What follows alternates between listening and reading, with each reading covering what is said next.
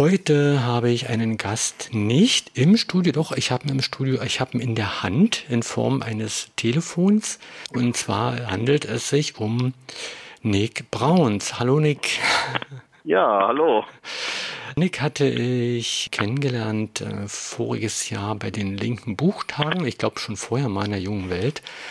Und da hat er zusammen mit Murat Çaki das äh, Buch vorgestellt, Partisanen einer neuen Welt, Geschichte der Arbeiterbewegung und der Linken in der Türkei, so ähnlich hieß das, glaube ich. Mhm, und, genau. Ja, und auf Nick bin ich gekommen aufgrund eines Facebook-Posts, der rumgereicht wurde, dass es einen Prozess gibt in München gegen Mitglieder der TKP-ML. Das hatte mich ein wenig verwundert, warum man in Deutschland einen Prozess gegen Mitglieder einer türkischen kommunistischen Partei aufzieht. Äh, es waren da also extreme Strafen angesagt. Äh, das Urteil wird dann am 28., also übermorgen, verkündet. Und ich dachte mir, dass Nick da sich ein bisschen mehr auskennt und ein paar Details zum Umfeld der TKP-ML und äh, auch dieses Prozesses sagen kann und was den deutschen Staat dazu umtreibt, diese Anklage zu führen. Ja, dazu kann ich einiges erzählen. Ich habe den Prozess ja auch von Anfang an beobachtet, war also auch schon in München mal als Prozessbeobachter dabei und stehe eben auch in Kontakt zu den türkischen linken Organisationen, habe mich auch mit deren Geschichte beschäftigt ja, ich denke, da kann ich schon einiges dazu erzählen. Was ist denn die TKP-ML? Ist das äh, die kommunistische Partei in der Türkei oder eine von 20? Wie kann ich mir das ähm, vorstellen? Also was die Partei ist, das wird jede linke Organisation in der Türkei anders sehen und wahrscheinlich selber diesen Anspruch für sich erheben. Die TKPML oder auf Türkisch ausgesprochen die TKP Mele ist Anfang der 70er Jahre gegründet worden durch den damals erst Anfang 20-jährigen Ibrahim Kaypakaya. Das war einer der, der Aktivisten der 68er Studentenrevolte äh, in der Türkei.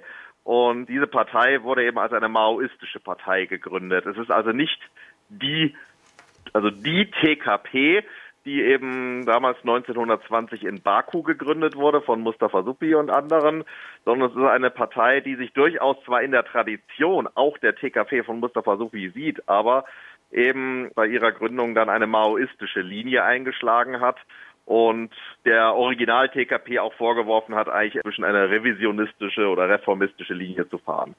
Also kurz gesagt, es ist eine maoistische Partei, eine maoistische Partei, die auch bewaffnete Einheiten unterhält. Von Anfang an hatten die also kleine Guerillagruppen. Ziel der Partei ist es, einen revolutionären Volkskrieg zu führen, um eben die, eine Revolution in der Türkei zu machen.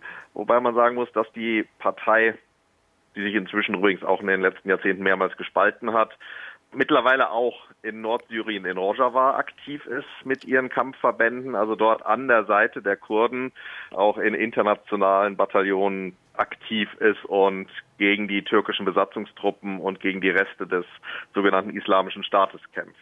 Was man vielleicht noch dazu sagen muss, ist aber auch, dass diese Partei weltweit nur in der Türkei verboten ist. Also diese Partei steht außerhalb der Türkei auf keiner Terrorliste. Sie ist in Deutschland nicht verboten. Sie ist nicht auf der EU-Terrorliste. Sie kann überall eigentlich frei agieren, außer in der Türkei. Gut, dass sie in der Türkei nicht frei agieren kann mit diesem äh, Programm, wenn man also das Gewaltmonopol des Staates in Frage stellt, das ist schon nach, ja, nachvollziehbar. Nun würde ich ja meinen, bräuchte man zwischen der Türkei und Deutschland irgendein juristisches Konstrukt, was eben diese meinetwegen gegenseitige oder einseitige Verfolgbarkeit von irgendwie strafrelevanten Dingen regelt. Gibt es sowas? Dieses Konstrukt gibt es. Es gibt es seit ja, seit 2001. Das ist nämlich der Paragraph 129b Strafgesetzbuch. Der betrifft die Mitgliedschaft oder Rädelsführerschaft in einer sogenannten terroristischen Vereinigung im Ausland. Dieser Paragraph ist sozusagen eine Weiterentwicklung des schon lange, eigentlich so seit den 70er Jahren bestehenden Paragraphen 129a also dieser Paragraph, der damals ja gegen die RAF, gegen die Stadtguerilla in Deutschland erstmal geschaffen wurde, aber dann gegen alle möglichen militanten Gruppen auch immer zum Einsatz kam, vor allem als Ausspähparagraf. Es wurden gar nicht so viele Leute damit verurteilt, aber die Polizei hat damit alle möglichen Sondervollmachten, um Leute wirklich zu bespitzeln, zu belauschen und wer mit dem 129a angeklagt ist, hat weniger Verteidigerrechte und so weiter. Und die Bundesregierung hatte schon lange eigentlich die Intention gehabt, diesen Paragraphen so auszuweiten, dass man damit eben auch, ich sag mal, fast beliebige militante äh, kämpfende Organisationen in aller Welt verfolgen konnte, wenn man mit denen ja ein außenpolitisches Problem hat oder wenn Partner der Bundesregierung damit ein Problem haben. Und die Anschläge von Al-Qaida vom 11. September 2001 in den USA waren dann der Anlass, hier diesen Paragraphen, der wohl schon lange in der Schublade gelegen ist, rauszuholen und zu gültigem Gesetz zu machen. Und seitdem, also sozusagen seit rund 20 Jahren, wird dieser Paragraph eben in Deutschland eingesetzt. Am Anfang hat man damit halt wirklich auch tatsächlich nur gegen radikale Islamisten, Leute aus dem Al-Qaida-Umfeld ermittelt und die verurteilt. Das war sozusagen die Testphase dieses Paragraphen gewesen wobei man auch wusste, da wird es eigentlich wenig Protest geben, wenn jetzt Islamisten, Dschihadisten erstmal verurteilt werden. Aber der Paragraph wurde dann auf immer weitere Kreise und Gruppierungen ausgedehnt, auf nationale Befreiungsbewegungen, wie eben die kurdische PKK oder die Tamil Tigers aus Sri Lanka, dann die Hamas aus Palästina. Und dann folgte eben der nächste Schritt, dass dann auch linksradikale kommunistische Organisationen von diesen Paragraphen erfasst wurden. Und das jetzige Verfahren gegen diese TKPML da ist eben, sage ich mal, das Besondere daran, dass hier gegen eine Gruppe eben vorgegangen wird, die sich auf keiner Terrorliste findet, die in Deutschland nicht verboten ist. Eine Gruppe, der hier eigentlich auch gar keine Gewalt oder Straftaten vorgeworfen werden. Ich meine, die PKK ist ja seit Anfang der 90er Jahre in Deutschland verboten. Oder diese islamistischen Gruppen gefährdeten sozusagen auch die Sicherheit der Bundesrepublik Deutschland, zumindest aus deutscher Sicht. Aber hier ist jetzt eine Gruppe angeklagt, die sich nie gegen deutsche Ziele gerichtet hat, die hier nicht verboten ist. Und das ist sozusagen der nächste Schritt, wie dieser Paragraph weiter geschärft wird und ausgeweitet wird. Und ich denke, also man muss sich fragen, warum wird jetzt diese kleine, ist keine besonders große Partei, aber es ist eine Partei, die einfach seit Jahrzehnten tätig ist. Warum wird die jetzt mit den Paragraphen verfolgt? Ich würde gerne nochmal zurückkommen zu dem 129, das ist mir noch nicht ganz klar. Du hattest mhm. gesagt, das wurde ausgeweitet nur durch die entsprechende Rechtspraxis oder hat man da wirklich den Paragraphen? Äh, nein, nein, man hat einen neuen Paragraphen geschaffen. Also wir können so sagen, wir hatten seit dem Kaiserreich gab es in Deutschland immer schon den Paragraphen 129 der hieß übrigens bis zum Hitlerfaschismus staatsfeindliche Vereinigung. Das war sozusagen der Paragraph, mit dem dann ja von der SPD unter Bismarck bis zu Antifaschisten und bis zur KPD in der Weimarer Zeit alle gejagt wurden. Dieser Paragraph 129, der wurde dann in der Bundesrepublik neu benannt. Da hieß er nämlich dann also ein Paragraph gegen kriminelle Vereinigungen. Und damit war eben nicht etwa die Mafia gemeint, wie man denken könnte, sondern mit der neuen Benennung des Paragraphen sollte ob radikal oppositionellen Bewegungen, die man damit verfolgte, eigentlich schon die, ja, die politische Intention weggenommen werden. Man wollte Kommunisten nicht einmal zubilligen, dass sie einen politischen Ansatz hatten und darum hieß dieser Paragraph dann eben in der Bundesrepublik nicht mehr staatsfeindliche Vereinigung oder dergleichen, sondern er hieß dann eben kriminelle Vereinigung. Aber dieser Paragraph wurde dann in den 70er Jahren eben verschärft, dass man zu dem Paragraphen 129 noch den 129a geschaffen hat, terroristische Vereinigung mit vielen, vielen Sondervollmachten für die Ermittler. Und dann nach den Anschlägen vom 11. September 2001 wurde wieder ein neuer Paragraph da draufgesetzt. Das war der Paragraph 129b äh, gegen terroristische Vereinigungen im Ausland. Das heißt sozusagen, dass man den Paragraphen 129a fortan auch auf Vereinigungen im Ausland anwenden kann. Dazu ist allerdings auch eine Besonderheit, nämlich das Bundesjustizministerium muss in jedem Einzelfall seine Erlaubnis dafür geben. Das ist schon ein bisschen komisch. Wir haben ja offiziell Gewaltenteilung in Deutschland und zur Gewaltenteilung gehört ja, dass sozusagen die juristische Gewalt, die Judikative eigentlich eine eigene Gewalt sein soll. Aber hier sehen wir, dass die Justiz in diesem Fall unmittelbar davon abhängt, was die Bundesregierung macht und denkt. Warum ist das so?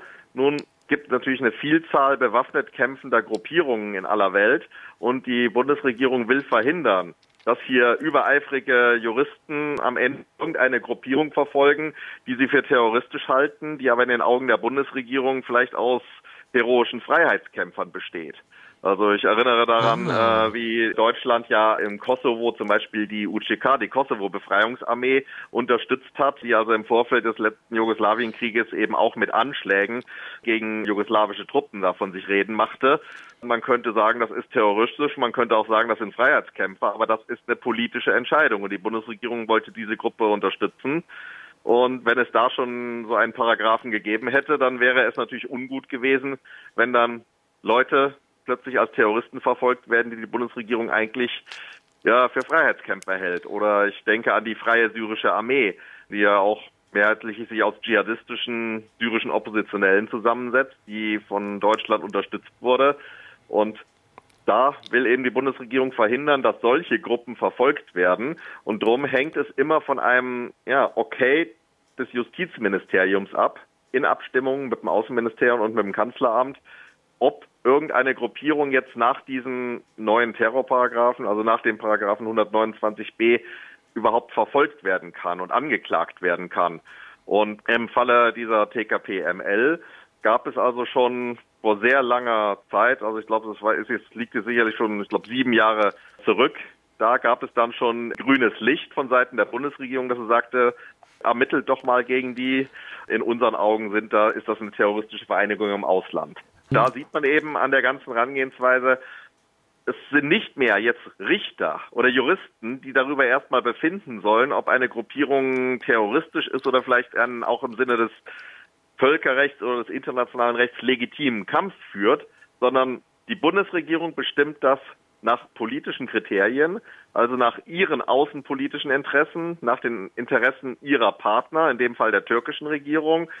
Da wird dann eine Einstufung vorgenommen und Gerichte müssen dann nur noch eigentlich nachweisen, dass ein Angeklagter dieser Gruppierung auch angehört. Also wir kennen das aus den ganzen PKK-Verfahren, wo eben die Verteidiger die ganze Zeit fordern und sagen, klärt doch erstmal vor Gericht, ob die PKK nicht vielleicht einen im Sinne des Völkerrechts legitimen Befreiungskampf führt. Da gibt es ja entsprechende Urteile, zum Beispiel durch das oberste belgische Gericht, das gesagt hat, nein, man kann die PKK nicht als terroristisch verfolgen. Die sind im Sinne des Völkerrechts eine Befreiungsbewegung und das ist zulässig. Aber die deutschen Gerichte sagen, nee, ist nicht unsere Aufgabe, darüber zu befinden.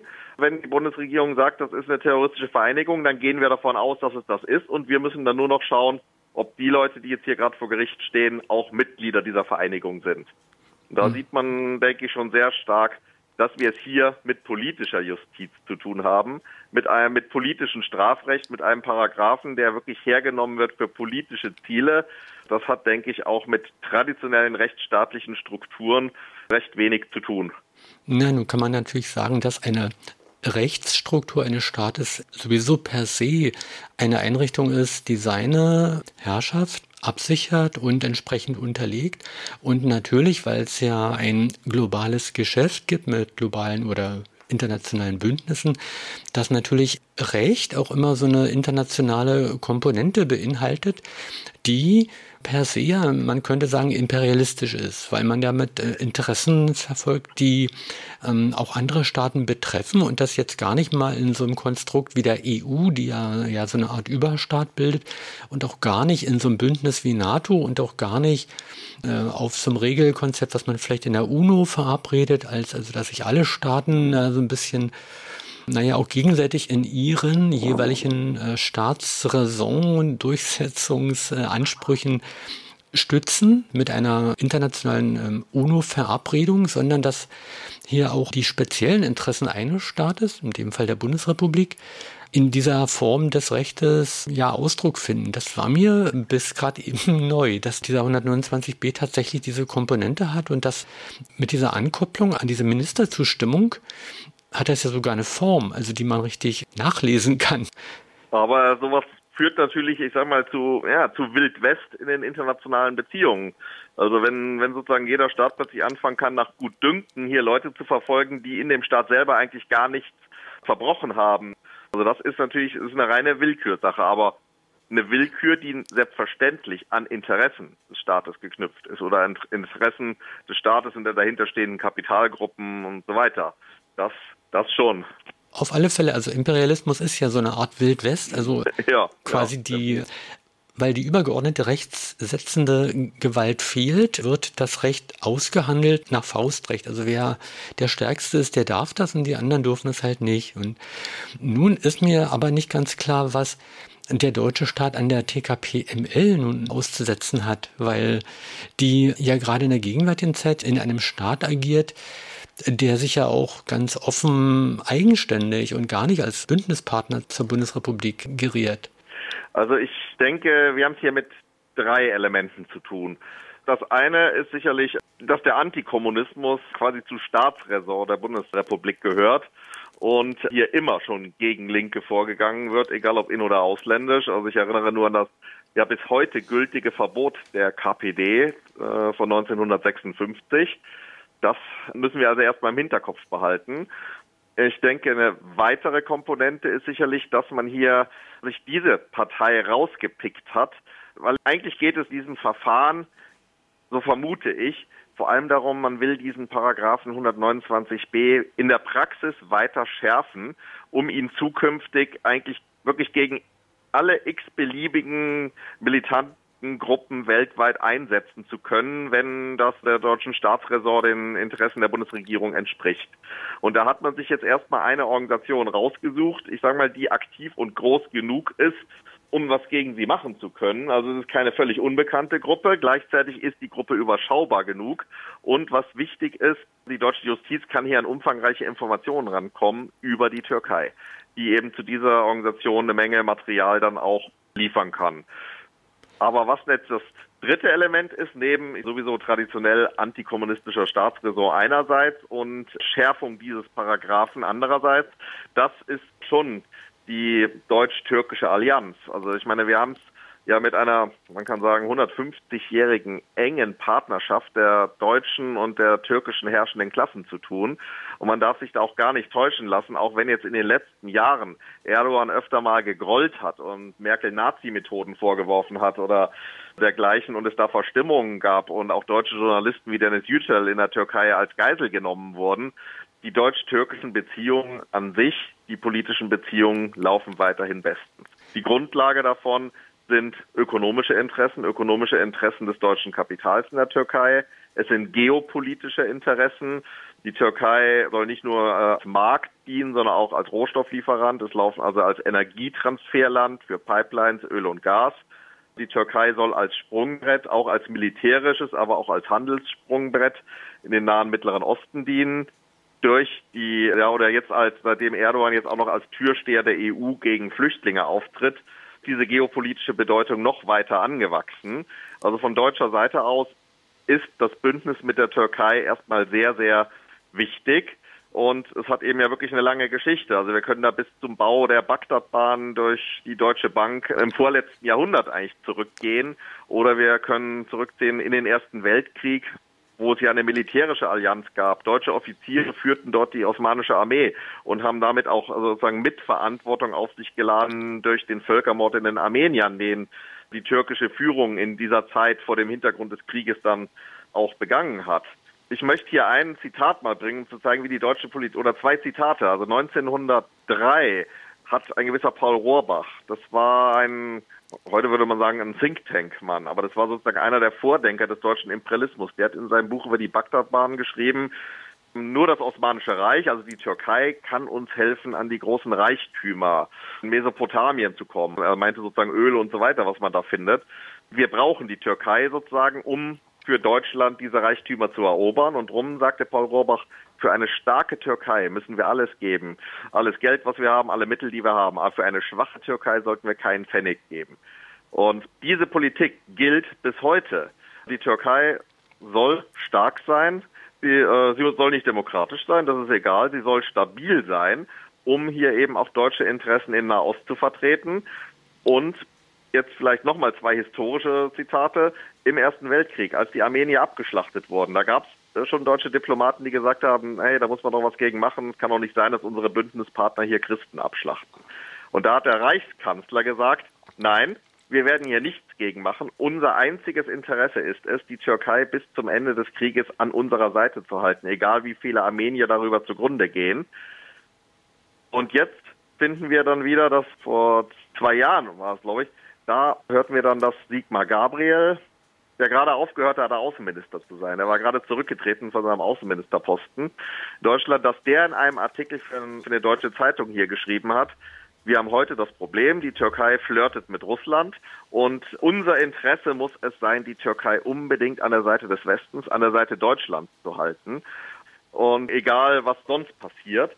Und da sehe ich dann wirklich die gleiche Linie wie im Ersten Weltkrieg wieder. Damals gingen die Armenier zugrunde, heute gehen die Kurden zugrunde.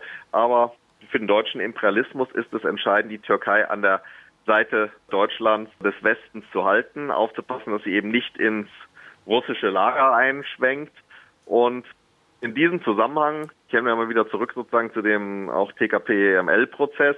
Es ist so, dass eben Gruppierungen, die die Stabilität in der Türkei aus deutscher Sicht gefährden, Gruppierungen, die aus Sicht der türkischen Regierung terroristisch agieren, dass die dann auch hier in Deutschland entsprechend verfolgt werden, wie die PKK oder wie jetzt die TKP-ML oder die DHKPC, ist eine weitere linksradikale Gruppierung, die in Deutschland auch verboten ist und auch nach diesem Paragraphen 129b immer wieder angeklagt und verurteilt wird. Also Deutschland übernimmt hier auch die Sichtweise seiner türkischen Bündnispartner, die Sichtweise der türkischen Regierung und verfolgt Gruppierungen, die in der Türkei verfolgt werden, dann auch grenzüberschreitend, wenn deren Mitglieder hier nach Deutschland fliehen oder versuchen von Deutschland aus im sicheren Hinterland den Kampf in ihrer Heimat zu unterstützen. Nun, im Bekanntenkreis wurde das dann so reflektiert, dass äh, man sagte, welchen Einfluss äh, denn doch die Türkei selbst äh, hier hat. Und äh, wo ich immer antworte, naja, die Staaten sind schon, äh, wenn auch irgendwie Bündnispartner, so doch aber auch Konkurrenten und da hat jeder seine eigene Rechnung. Und nach der muss man halt suchen, also welche Rechnung hat Deutschland? Und natürlich kann ein Einfluss, wie auch immer durch eine Art Erpressung mit den Flüchtlingen und so, auch sein seitens der Türkei aufgemacht werden? Und gab es da nicht sogar ein Ersuchen der Türkei, diese Leute entweder auszuliefern oder zu verurteilen? Komischerweise noch gar nicht so direkt. Also die Türkei macht in Sachen PKK zum Beispiel ständig Druck und sagt ihr in Deutschland, ihr verfolgt die PKK nicht scharf genug, obwohl es hier wirklich eine scharfe Verfolgung gibt, aber das reicht der Türkei noch lange nicht. Und die Türkei fordert zum Beispiel auch bezüglich der Gülen-Bewegung, also eigentlich einer rechten religiösen Bewegung, die lange mit Erdogan verbündet war, aber dann später sich mit ihm überworfen hat und die wohl hinter dem Putsch vor vier Jahren steckt. Da fordert die Türkei auch, dass man die Gülenisten, die nach Deutschland geflohen sind, doch hier als Terroristen verfolgen soll. Das macht die Bundesregierung übrigens nicht. Also die lässt sie in Ruhe. Aber bei dieser TKPML sicher stehen die auf den Terrorlisten der Türkei drauf, aber da hat die Türkei eben interessanterweise gar nicht so besonders Druck gemacht und gesagt, jetzt macht mal was gegen die. Also da gäbe es andere kommunistische Gruppierungen aus der Türkei, äh, die da sicher an vorderer Stelle stehen. Also drum ist eben wirklich meine Vermutung, dass es hier zwar schon irgendwie auch darum geht, Gegner des gemeinsamen Partners, Gegner des Bündnispartners Türkei auch zu verfolgen, der Türkei einen Gefallen zu tun, aber dass es doch primär auch darum geht, aus deutscher Sicht diesen Terrorparagraphen weiter zu schärfen, weiter zu trainieren und man hat sich dafür aber eine kommunistische Organisation aus der Türkei geholt, weil man einfach sagt, da können wir natürlich dann auf die ganzen Informationen unserer türkischen Partner zurückgreifen. Also man hätte jetzt hier auch, was weiß ich, die Kommunistische Partei der Philippinen nehmen können, aber da äh, wäre jetzt viel weniger Informationen zu finden und wahrscheinlich auch viel weniger Unterstützer in Deutschland und so. Also da ließe sich dann so ein Verfahren nicht so einfach machen. Ähm, Gab es dann einen konkreten Anlass, weshalb man nun ausgerechnet diese Leute dort äh, sich vorgenommen hat? Nee, eben eigentlich gar nicht. Also es war wirklich das Verfahren. Also die ersten Razzien gingen ja schon vor, ich glaube, bald acht, neun Jahren, kann man sagen, ging das ja schon los, dass es Razzien gegen diese Organisation gab die in Deutschland die eben überhaupt auch nicht an Gewalttaten beteiligt war, gar nichts. Also anders als der PKK, die ja Anfang der 90er Jahre dem Vorwurf ausgesetzt war, sie hätten ja Autobahnblockaden gemacht oder türkische Reisebüros angegriffen. Nee, bei der TKPML, selbst wenn man die Verfassungsschutzberichte liest, liest man da eigentlich nur, dass die alljährlich Festivals äh, zum Gedenken an ihren Gründer Ibrahim Kalpakaya veranstalten, dass sie an Demonstrationen teilnehmen und dass sie ansonsten Gewerkschaftsarbeit machen und ähnliche Sachen. Also es gibt keinen Vorwurf, dass sie hier irgendetwas Gefährliches, Gewalttätiges, sonst was machen würden. Und Drum war im Grunde genommen der Angriffsstatus auf diese Partei hier wirklich eigentlich aus heiterem Himmel ist der Erfolg. Der Vorwurf jetzt gegen die Angeklagten sind neun Männer und eine Frau. Der Vorwurf lautet, sie wären das Auslandskomitee dieser TKPML. Also sie wären, hätten hier eine Struktur im Ausland gebildet, um diese Partei, um deren Kampf, auch deren bewaffneten Kampf in der Türkei zu unterstützen. Von den Angeklagten muss man auch sagen, teilweise wurden die Leute erst im europäischen Ausland aufgrund deutscher Haftbefehle festgenommen und ausgeliefert. Also drei oder, oder vier von denen wurden aus Frankreich, aus Griechenland, aus der Schweiz nach Deutschland ausgeliefert. Also die lebten nicht einmal in Deutschland.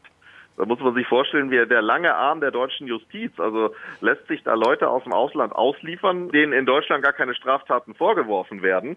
Und diese anderen Staaten spielen auch noch mit. Also das ist natürlich auch skandalös. Und die, die in Deutschland lebten, das waren also oft auch Leute, die hier wirklich auch, ich sag mal, etabliert waren. Die waren hier nicht im Untergrund. Das ist zum Beispiel ein erste Paar aus, aus Nürnberg, also auch die einzige Frau, die angeklagt ist, Banu Bürgavci die war als Ärztin in Nürnberg tätig. Also das sind Leute, die haben dort ihre Praxis oder waren in einer Klinik tätig oder so. Das sind keine Untergrundleute. Ich meine, der Hauptangeklagte, also einer von denen, der Muslim Elmar, der ist sicherlich das, was man als einen Berufsrevolutionär im leninschen Sinne bezeichnen kann. Das ist ein Mensch, der seit seiner Jugend, seitdem er 15, 16 Jahre alt ist, jetzt ist er 60, politisch aktiv ist, immer irgendwie, also zum Teil als revolutionärer Journalist tätig war. Der war schon über 20 Jahre in der Türkei aufgrund äh, seiner politischen Überzeugung im Gefängnis, hat schwere Folter erlitten ist dann nach Deutschland geflohen, ist hier auch als Flüchtling dann anerkannt worden und sitzt jetzt eben schon wieder seit fünf Jahren in Untersuchungshaft. Und dem wird eben vorgeworfen Rädelsführerschaft, das heißt, ihm wird vorgeworfen, er wäre der Vertreter der Parteiführung für diese Arbeit im Ausland. Aber muss man auch sagen, was ist diese Arbeit im Ausland? Ja, das heißt Spenden sammeln für eine Organisation, die hier nicht verboten ist. Das heißt Kampagnen machen für politische Gefangene in der Türkei. Festivals organisieren, wo dann Musikgruppen auftreten und so, auch sicherlich mit dem Ziel, Propaganda zu machen oder um, Spenden einzutreiben. Aber es sind allesamt äh, völlig legale Tätigkeiten eigentlich. Nur weil eben beschlossen wurde von der Bundesregierung, diese Partei wäre terroristisch. Dadurch sind dann plötzlich Tätigkeiten, die eigentlich zur normalen politischen Arbeit gehören, wie eben Organisation eines Konzerts mit linken Sängern oder wie die Organisation von Bussen, um zu einer Demo zu fahren oder so. Sowas gilt dann plötzlich als Unterstützungshandlung für eine terroristische Vereinigung. Das ist eben auch, ja, das ist die Logik dieses Paragraphen. Und dann werden diese Leute, die hier angeklagt sind, also da werden diese Ärzte aus Nürnberg zum Beispiel, werden jetzt in Haftung genommen für Anschläge oder Guerilla-Aktionen der TKPML oder ihrer, ihrer Arbeiter- und Bauernbefreiungsarmee TICO im Nahen Osten. Zum Teil handelt es sich dabei übrigens auch um Aktionen oder Anschläge, wo die Bundesanwaltschaft gar nicht nachweisen kann, ob sie überhaupt stattgefunden haben oder ob das nur die Organisation selber behauptet in ihrer Propaganda oder ob das vielleicht nur die Türkei behauptet, dass diese Organisation das gemacht hätte weil es natürlich sind Aktionen irgendwo in den fernen Bergen Anatoliens und das kann man also, das können deutsche Ermittler gar nicht aufklären. Richtete sich ja auch nicht gegen irgendwelche deutschen Ziele. Hm. Welche Staatsbürgerschaft haben denn die Angeklagten? Die haben, denke ich, die meisten haben die türkische. Also ich glaube, es sind keine, nee, es sind keine deutschen Staatsbürger meines Wissens dabei. Also die mhm. haben die türkische, beziehungsweise sind vielleicht ja die türkische oder kann auch sein, dass der eine oder andere gar keine mehr hat, weil die türkische aberkannt wurde und sie dann eben nur einen Flüchtlingsausweis hatten. Mhm. Aber es handelt sich schon, aber es sind eben auch Leute mit äh, hier mit Niederlassungserlaubnis. Also also auch wer mit der türkischen Staatsbürgerschaft, wer hier in Deutschland als Arzt tätig war und so, das sind also Leute, die einfach seit Jahrzehnten hier leben. Mhm. Also das Konstrukt erscheint mir dann recht seltsam, also dass diese Leute weder deutsche Staatsbürger sind, noch hier irgendwas ausgefressen haben, noch ihre Orga hier auf irgendeiner Liste steht. Das ähm, ja irritiert mich jetzt ein bisschen. Äh, ja, das soll es auch. Das soll es auch. Also ich meine, wir haben den gleichen Fall ganz oft ja auch mit Angeklagten, also denen vorgeworfen wird, PKK-Kader zu sein die dann zum Teil auch erst im Ausland eingefangen werden oder so. Ich meine, da könnte man natürlich noch sagen, die PKK ist in Deutschland wenigstens verboten.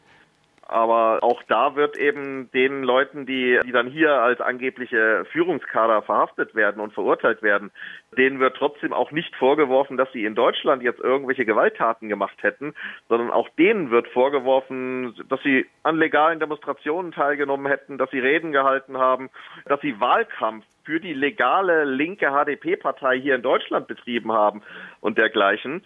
Aber immer eben mit dem Hintergrund, man sagt, das heißt dann, dass diese ganz normalen politischen Tätigkeiten wären eben deswegen terroristisch, weil sie im Auftrag einer terroristischen Organisation geschehen sind. Also wenn ich als Normalmensch sozusagen auf eine Demonstration gegen den Krieg in Kurdistan gehe oder so eine Demonstration organisiere, ist das natürlich nicht terroristisch. Wenn ich aber das als PKK-Kader mache, dann ist die gleiche Tätigkeit plötzlich aus Sicht der Justiz terroristisch, weil eben ja die PKK als terroristisch eingestuft wird.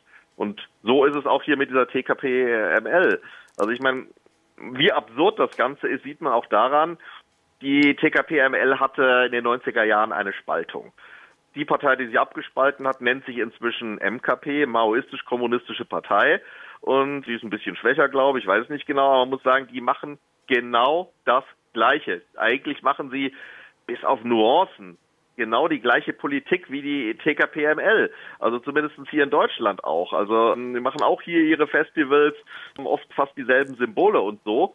Aber diese Partei wird nicht verfolgt. Oder noch nicht. Das kann natürlich immer noch passieren. Aber da sieht man, denke ich, sage ich mal, diese wirkliche Willkür, mit der hier auch rangegangen wird dass hier nur der eine Flügel verfolgt wird, den anderen lässt man erstmal machen. Das, das, ja, ist eigentlich wirklich auch die Absurdität dieses Verfahrens. Und da möchte, möchte ich jetzt nicht sagen, man soll jetzt gefälligst auch die andere Partei verfolgen. Natürlich nicht. Also. Gibt es denn irgendwas in den Programmen dieser Parteien, dass die also explizit bewaffneten Kampf dort drin zu stehen haben, wo man sagen kann, ja, das, das ist jetzt nicht nur eine Aktion, die sie unterstützen, sondern das ist deren erklärtes äh, Verfahren, was sie wählen. Ja, also die Partei äh, sagt schon, der einzige Weg zum Sozialismus ist der bewaffnete Volkskrieg. Nur muss man jetzt hier erstmal noch eins dazu sagen, die TKPML als solche ist in der Bundesrepublik ja gar nicht aktiv. Also diese an, äh, die zehn Angeklagten haben auch keiner von ihnen hat jetzt auch gestanden, dass er Mitglied dieser Partei ist. Oh. Die Angeklagten waren allesamt Mitglied von ATIK, der Föderation der Arbeiter aus der Türkei in Europa. Also eine legale Föderation von Arbeitervereinen hier in Deutschland. In dem Rahmen waren sie alle tätig, in Deutschland oder in anderen Ländern.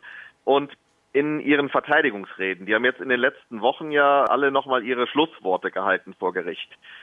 Jeder einzelne von ihnen hat sich als Kommunist, als Revolutionär bekannt. Sie haben teilweise sehr, sehr ausführliche Erklärungen gemacht über die Situation in der Türkei, über die internationale Situation, aber auch über die Klassenjustiz in Deutschland.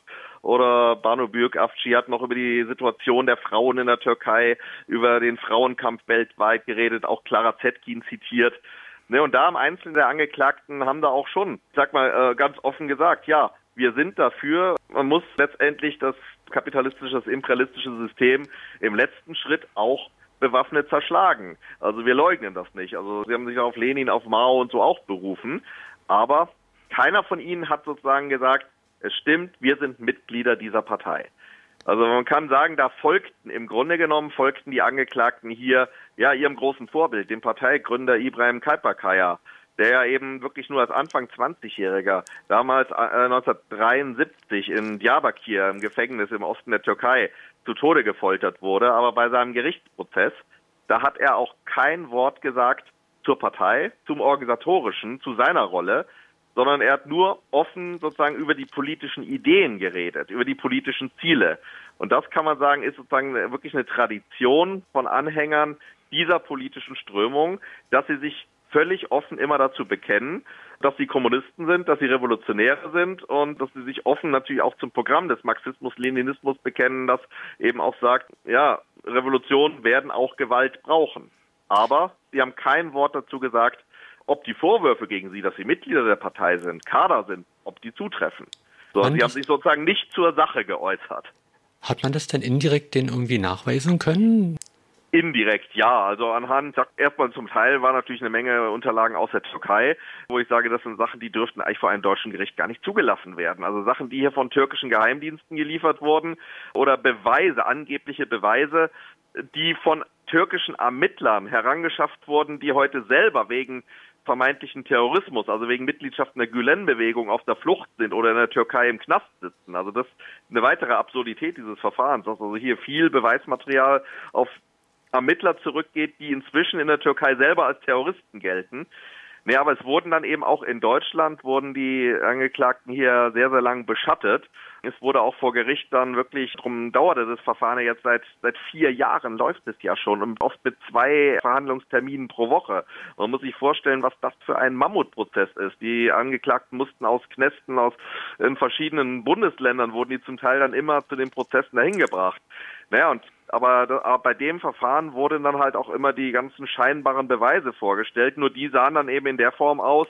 Da heißt es dann, äh, Müslim Elmer, der Hauptangeklagte, ist erst irgendwo, in, was weiß ich, in Nürnberg in eine Teestube gegangen, traf dann den Mitangeklagten so und so, dann sind die beiden ins Auto gestiegen, haben irgendeinen Dritten getroffen, dann ist einer von denen wieder weitergefahren, hat telefoniert. Natürlich kann man daraus jetzt zwar ableiten, dass die sich kennen, dass die irgendwas zusammen machen, ob sie politisch zusammenarbeiten oder befreundet sind.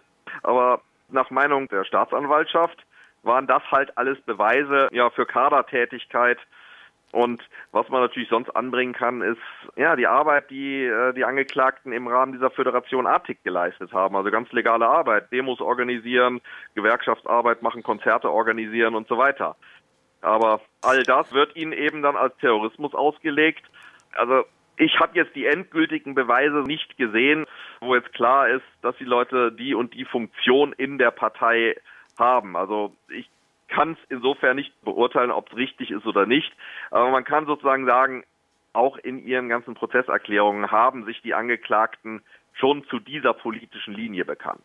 Das auf jeden Fall. Na gut, aber dafür sollte man ja nicht verurteilt werden und gar nicht angeklagt werden äh, können. Nein, wenn, natürlich nicht, natürlich weil, nicht.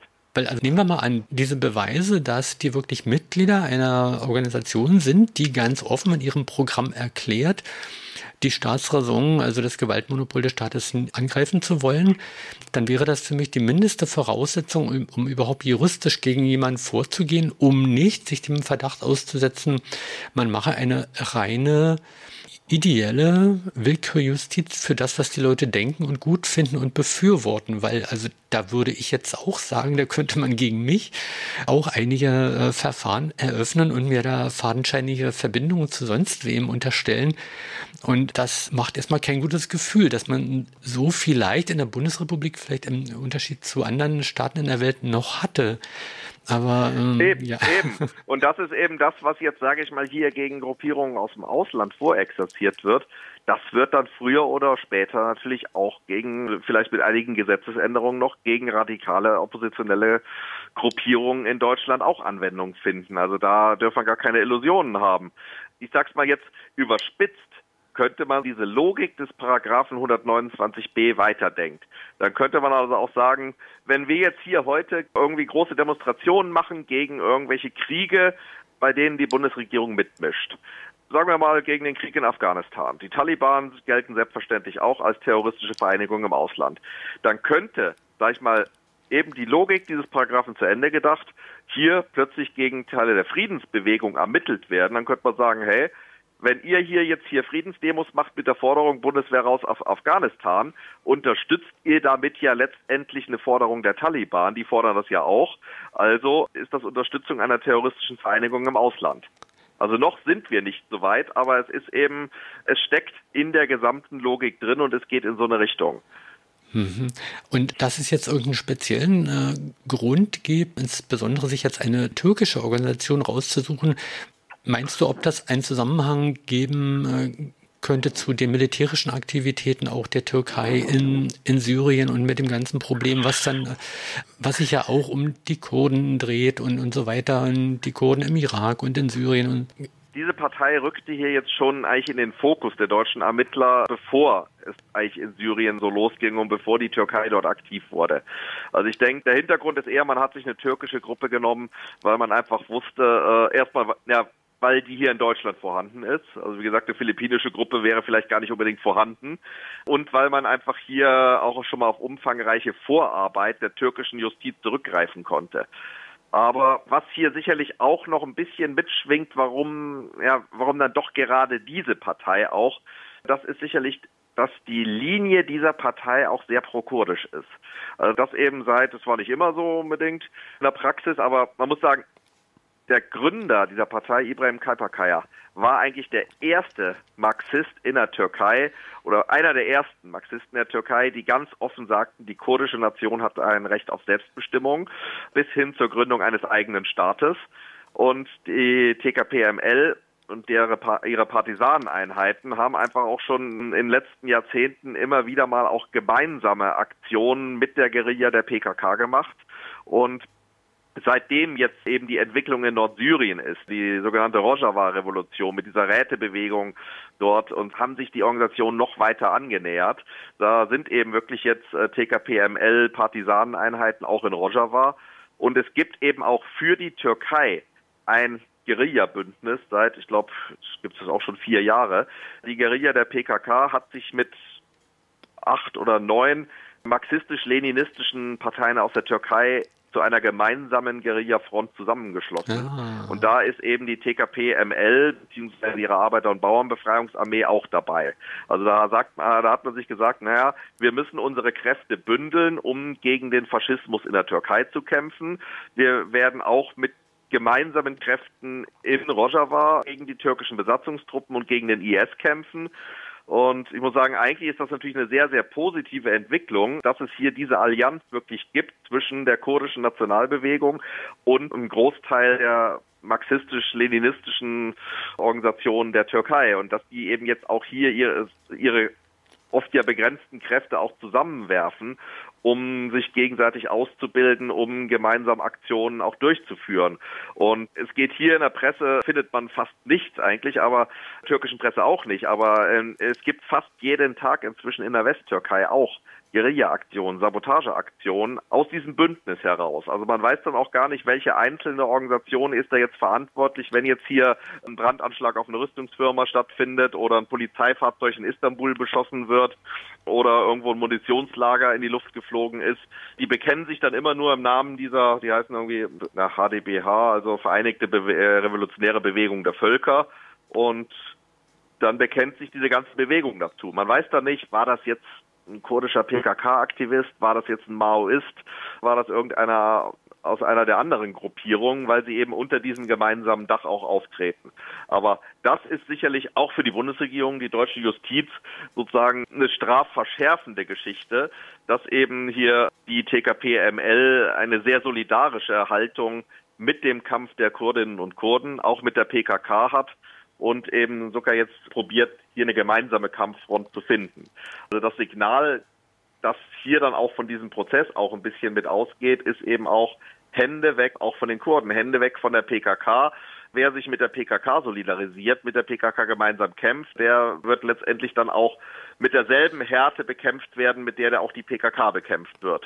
Und dieses Bündnis ist aber neuerer Natur. Ja, es existiert, glaube ich, jetzt seit circa vier Jahren. Ja, ich denke, es war ungefähr vier Jahre. Also es war einfach seitdem in der Türkei, sagen wir, die autoritären Strukturen immer weiter äh, Richtung Faschismus gingen.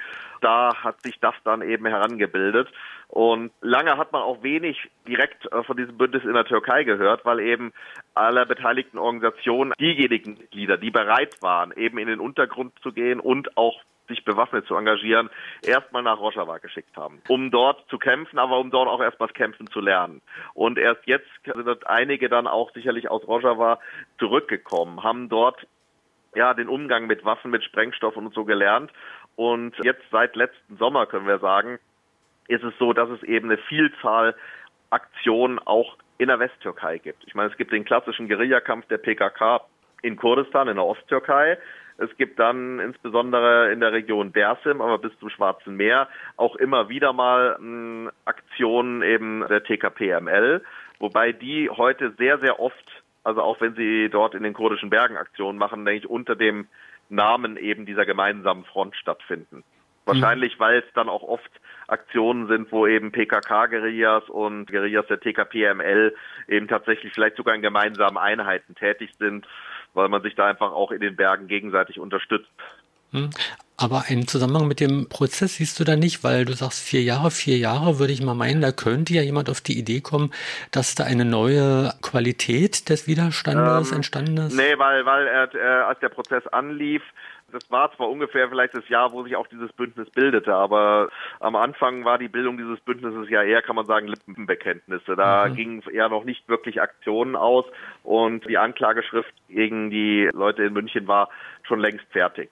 Hm. Also das spielte jetzt im Prozess auch nicht so die große Rolle. Da sind ja enorme Strafen äh, gefordert worden von der Staatsanwaltschaft. Wie, ja, wie zwischen dreieinhalb Jahren und sechs Jahren und neun Monaten. Also für den Muslim Elmer, den, der hier sozusagen als Rädelsführer, als Vertreter der Parteiführung hochgehalten wird, also für den werden sechs Jahre und neun Monate gefordert.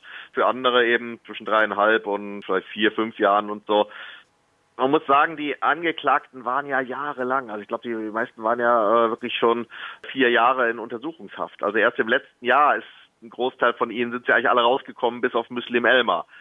Drum wird es wahrscheinlich so sein, wenn jetzt die Strafen tatsächlich am Dienstag so hoch ausfallen, wie sie von der Bundesanwaltschaft gefordert werden, dass die meisten von den Angeklagten eigentlich trotzdem als freie Leute aus dem Gericht gehen können, weil sie eben durch die lange Untersuchungshaft diese Strafen eigentlich also schon verbüßt haben. Untersuchungshaft übrigens unter erschwerten Bedingungen, muss man einfach auch dazu sagen, mit allen Schikanen. Also Banu Büyük-Avci hat in ihrer Prozesserklärung, ist sie nochmal darauf eingegangen, weil vor dem Münchner Gericht wurde gleichzeitig mit dem TKPML-Prozess, nur an anderen Tagen, der Prozess gegen Beate Zschäpe, also der Nazi-Terroristin des NSU, geführt.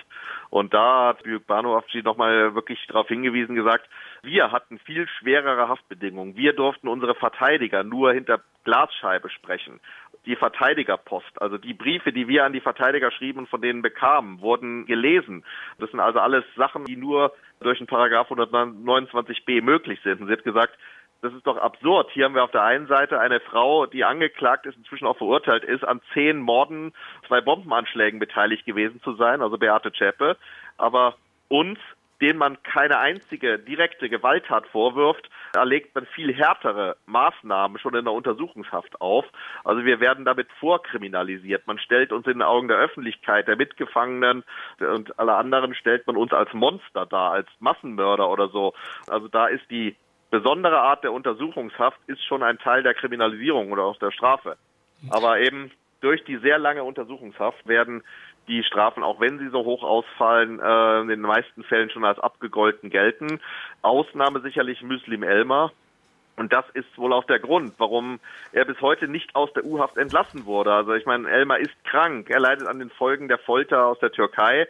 Und jetzt zuletzt hat selbst die Bundesanwaltschaft, glaube ich, gesagt, man sollte ihn doch irgendwie ja, aus der U-Haft entlassen, aber das ist noch nichts geschehen.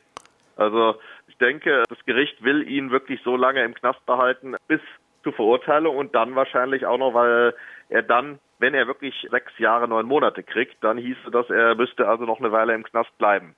Welches Strafmaß ist denn nach 129b möglich von bis? Ich habe es jetzt nicht genau im Kopf, aber ich glaube bis zu zehn Jahre oder so. Oh. Also es, das sind halt Strafmaße, die dann oft auch gegen natürlich, also Islamisten haben zum Teil schon fast so viel bekommen oder auch Leute von der DHKPC, also der linksradikalen Revolutionären Volksbefreiungsfrontpartei. Da gab es auch schon Strafen bis zu sieben Jahren.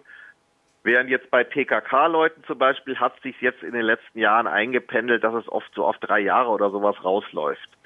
Und hier, die Anwälte sind hier in dem Verfahren eigentlich die ganze Zeit davon ausgegangen, haben gesagt, naja, es ist davon auszugehen, dass das Strafmaß hier eher in der Nähe der DHKPC sein wird als in der Nähe der PKK. Ah, das sind äh, nicht sehr erfreuliche Dinge. Dann lass uns doch mal das etwas erfreulichere bringen, nämlich die breite Solidarität eigentlich hier die ganze Zeit über auch gegeben hat. Also äh, sicherlich noch nicht genug Solidarität, aber dieser Prozess wurde die ganze Zeit ja immer wieder begleitet von regelmäßigen Kundgebungen vor dem Gericht, an denen dann auch nicht nur sozusagen Sympathisanten der TKPML oder der Organisation Attic teilnahmen, sondern die Rote Hilfe war dabei. Die kurdischen Organisationen haben dazu aufgerufen, deutsche linke Organisationen, die MLPD und andere haben sich da engagiert. Dann waren immer wieder Leute als Beobachter bei Gericht dabei. Es kam also immer wieder, es kamen auch mal Leute aus dem Ausland, ehemalige Mitgefangene von Muslim Elmer, die mit ihm in der Türkei im Knast waren, sind gekommen, um den Prozess zu beobachten.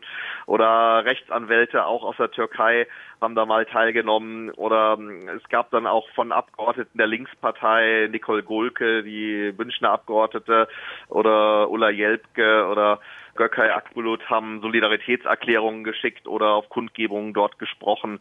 Also da war tatsächlich einiges auch gewesen und die Angeklagten haben jetzt in ihren Schlussworten auch nochmal gesagt, wie sehr sie das ermutigt hat, zu sehen, also dass es diese Solidarität gibt im In- und Ausland. Und es ist jetzt eben auch nochmal geplant, am Dienstag ab 10 Uhr vor dem Oberlandgericht München auch eine Kundgebung zu machen, wenn dann die Urteile verkündet werden. Kannst du irgendwas sagen, wo man sich, wer noch weitere Informationen finden will, sich informieren sollte? Ja, also es gibt eine Website, ich hatte den genauen Namen nicht im Kopf, aber ein Blog, den die Verteidiger gemacht haben.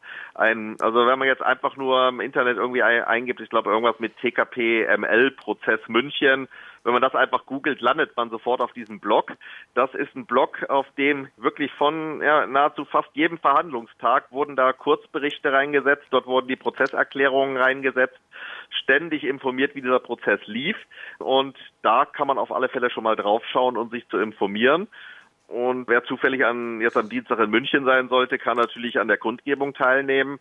Und sonst ist es auch sehr erwünscht, wenn an dem Tag auch in anderen Orten Proteste laufen. Also in welcher Form auch immer. Also ich meine, da können Leute losziehen und Plakate kleben oder eine Mahnwache machen oder ich sag mal, wer was machen will, dem wird schon was einfallen. Aber es ist einfach wichtig auch, ja, gerade wenn du sagst, du hast bisher auch hier davon noch nichts gehört. Nun, in Potsdam ist es wahrscheinlich noch nicht so das Thema gewesen. Ich meine, letztes Jahr habe ich in Chemnitz und in Plauen auch über den Prozess geredet. Da war es auch noch nicht so bekannt. Aber nachdem ich dann dort drüber geredet habe und dann noch in einem Lokalradio in Chemnitz auch ein Interview dazu gegeben habe, tauchten am nächsten Tag in der Stadt und leider auch auf dem Marx-Kopf dann dort Graffitis auf, auf denen dann eben gefordert wurde, Freiheit für die Gefangenen in München. Mhm. Also ich bin strikt dagegen, auf diesen Marx irgendetwas zu schreiben, aber ich sag mal so, ich freue mich, dass, offen, dass dort auf jeden Fall das Signal ankam und es sich auch dort Leute fanden, die sich solidarisiert haben. Ist denn in Berlin was organisiert? Ich weiß es ehrlich gesagt nicht genau. Also ich hatte von den Artik-Leuten gehört, sie hatten eigentlich was geplant, auch in Berlin, aber ich habe jetzt nichts Genaues mitbekommen. Also ich weiß es nicht. Kann sein, aber muss ich noch schauen.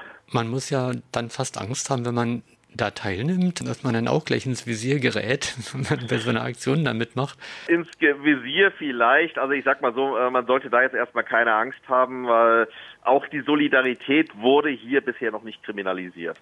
Also ich meine, wir müssen sicherlich weiter sagen bei all dem während den Anfängen und irgendwann kann das tatsächlich alles sich auch gegen Linke in Deutschland, gegen Leute, die sich solidarisieren, richten. Aber noch ist es hier zum Glück noch nicht so weit. Wir erleben, dass es in Sachen PKK auch schon längst so weit ist, dass also auch Jetzt stand gerade einer vor Gericht, weil er diese Antifa-International-Fahne, die nach Meinung einiger Gerichte ein bisschen wie die PKK-Fahne ausschaut, geschwenkt hat. Also da wird schon probiert, auch die Solidarität zu kriminalisieren. Hier bei dem TKPML-Prozess ist das zum Glück so noch nicht passiert. Drum, also es sollte sich auch noch jeder trauen und ich sag mal so, selbst wenn die Gefahr da ist, dass man da selber ins Visier gerät, äh, ja, wenn wir jetzt nicht aktiv werden, dann geraten wir bei anderen Gelegenheiten ins Visier. Also ich denke, darum muss es einfach auch gehen und lieber sich jetzt wehren. Auch bei diesem ganzen Prozess, denke ich, war es eben auch von Anfang an wichtig, eben nicht nur die Solidarität zu zeigen, sondern auch die Prozesstaktik der Anwälte lief eben auch darauf hinaus, den Preis für so einen Prozess ja. möglichst hoch zu treiben. Also dass der Prozess so lange dauerte, lag auch daran, dass die Verteidiger ständig mit kleinen Nadelstichen Beweisanträge gestellt haben. Eigentlich jedes zweite Wort, das von Seiten des Gerichts kam, wollten sie bewiesen haben und so. Ich habe mir auch gedacht, was soll? Aber mir sagte auch eine Anwältin, naja, wir wollen einfach dem Staat zeigen, wie so ein Prozess kommt ihm materiell, zeitig und so viel zu teuer, denn wenn wir jetzt nicht das machen, dann werden nach dem Abschluss dieses Prozesses die nächsten zehn Leute festgenommen und wir haben den nächsten Prozess dieser Art. Mhm. Und die Gefahr ist natürlich da, aber man kann hoffen, dass trotzdem der Staat vielleicht einfach gemerkt hat, dass so ein Prozess erstmal unglaublich viele Mittel bindet. Per Personal, Räume und so weiter, dass es denen vielleicht auch erstmal eine Warnung ist, weil wie gesagt, die TKPML ist jetzt erstmal nicht die Hauptgefahr für den deutschen Imperialismus. Hm. Ähm, das Urteil wird wahrscheinlich jetzt schon feststehen. Das wird dann nur am Dienstag verkündet. Würde ich jetzt sagen. Also es kann sein, dass sich morgen die Richter nochmal zusammensetzen und darüber diskutieren. Wir haben es hier mit einem, denke ich, eindeutig politischen Verfahren zu tun, und zwar von Anfang an. Insofern kann man sagen, stand eigentlich von Anfang an mehr oder weniger das Urteil auch fest. Also mit dem Freispruch ist eigentlich nicht zu rechnen. Die Anklage musste zwar in einigen Punkten zurückrudern, weil sie ein paar Sachen wohl wirklich auch nicht so nachweisen konnten, wie sie wollten, aber weil es ein politisches Verfahren ist, ein politischer Paragraph, und der Wille zur Verurteilung da ist. Drum gehe ich mal davon aus, dass das Urteil schon feststeht. Ob es jetzt mal ein paar Monate mehr oder weniger sind, als die Bundesanwaltschaft fordert, das werden wir dann sehen. Jo. Das war vielleicht nochmal so ein Ausblick darauf, wie denn sowas überhaupt funktioniert, dass eine politische Intention sehe ich in einem Gerichtsurteil überhaupt niederschlagen kann, ist ja nicht so ganz ohne Logik nachvollziehbar. Durch, ja, naja, eben, das liegt schon in der Logik, sage ich mal, auch dieses Paragraphen.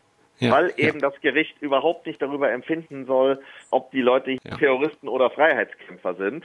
Also man muss sagen, es war zum Beispiel, als der Vertreter der Generalbundesanwaltschaft, als der jetzt sein Schlussplädoyer gehalten hat, da hat der Zucker eigentlich den Angeklagten durchaus gute Motive zugebilligt. Also das war fast bemerkenswert, wie der geredet hat, wo er auch ganz deutlich sagte, ja, in der Türkei, den Kurden wird Schreckliches angetan und wir haben es dort eigentlich auch nicht mehr mit demokratischen Strukturen zu tun und wir müssen natürlich auch, wenn wir jetzt über diese Leute hier urteilen, sehen, welche Erfahrungen haben sie in der Türkei gemacht, welche, was ist mit ihren Familien passiert und dergleichen. Und der Vertreter der Generalbundesanwaltschaft hat auch gesagt, so wir unterstellen diesen Leuten ja auch überhaupt nicht, dass sie das irgendwie aus egoistischen Motiven gemacht haben, sondern die haben hier gehandelt, weil sie eben tatsächlich ja fürs Volk sozusagen da sein wollten, weil sie sich als Freiheitskämpfer sehen. Also das ist alles, hat ihnen die Staatsanwaltschaft tatsächlich zugebilligt, was denke ich durchaus bemerkenswert ist. Aber eben die zentrale Entscheidung, sind sie Terroristen oder Freiheitskämpfer? Darüber hat das Gericht gar nicht zu befinden, weil nach der Logik des Paragraphen 129b die Bundesregierung darüber schon befunden hat, und zwar aufgrund ihrer außenpolitischen Interessen. Okay.